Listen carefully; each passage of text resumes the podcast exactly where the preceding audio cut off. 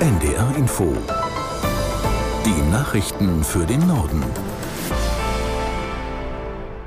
Um 16 Uhr mit Felix Sprung. CDU-Chef Merz hat seine umstrittenen Sätze zu abgelehnten Asylbewerbern beim Zahnarzt verteidigt.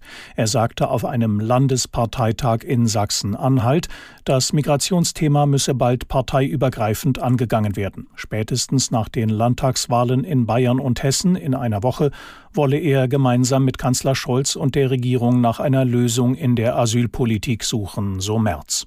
Ich bekenne mich dazu, zu diesem Thema auch mal kritisch etwas zu sagen.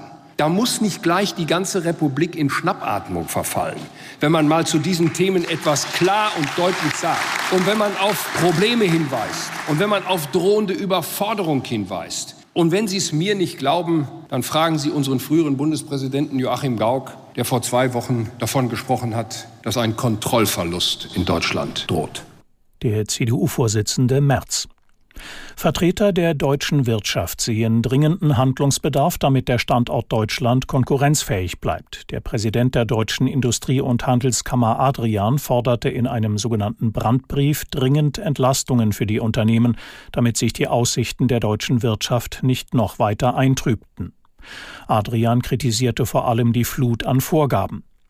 Handwerkspräsident Dittrich verlangt weniger Bürokratie bei der Integration von Geflüchteten in den Arbeitsmarkt. Unternehmen sollten selbst entscheiden, wen sie in den Betrieben beschäftigten, sagte er der neuen Osnabrücker Zeitung.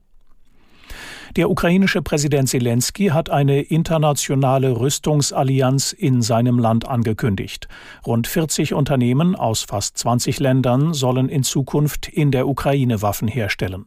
Jan Buscher aus der NDR Nachrichtenredaktion fasst zusammen, was hinter dem Plan steckt.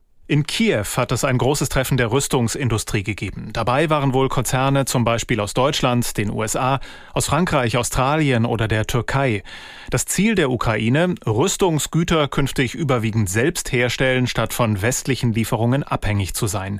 Zelensky hat nach dem Treffen davon gesprochen, dass er die Ukraine zu einem der größten Waffenproduzenten der Welt machen möchte. Hergestellt werden sollen Raketen, Drohnen, Artilleriegeschosse, aber auch Panzertechnik.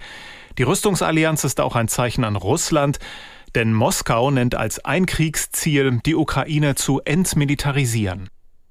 Hannover 96 rückt in der zweiten Fußball-Bundesliga vorerst auf den zweiten Platz vor. Die Niedersachsen bezwangen Wehen Wiesbaden mit 2 zu 0. Aus der NDR Sportredaktion Matthias Dröge.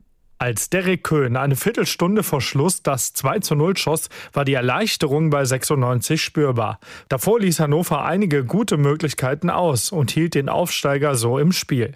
Tabellendritter ist Holstein Kiel, das souverän mit 2 zu 0 beim Karlsruher SC gewann und seinen fünften Saisonsieg feierte. Außerdem jubelte Hansa Rostock über einen späten 1 zu 0 Sieg gegen Eintracht Braunschweig. Rostock setzt sich im oberen Tabellenmittelfeld fest, Braunschweig bleibt Vorletzter. Das waren die Nachrichten.